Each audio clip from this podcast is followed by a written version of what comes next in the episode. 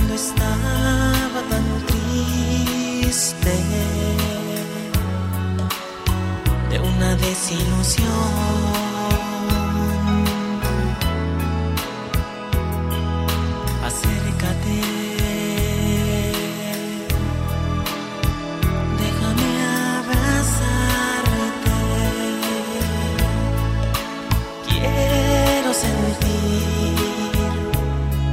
Saber que no es un sueño. Lo confieso hasta ahora.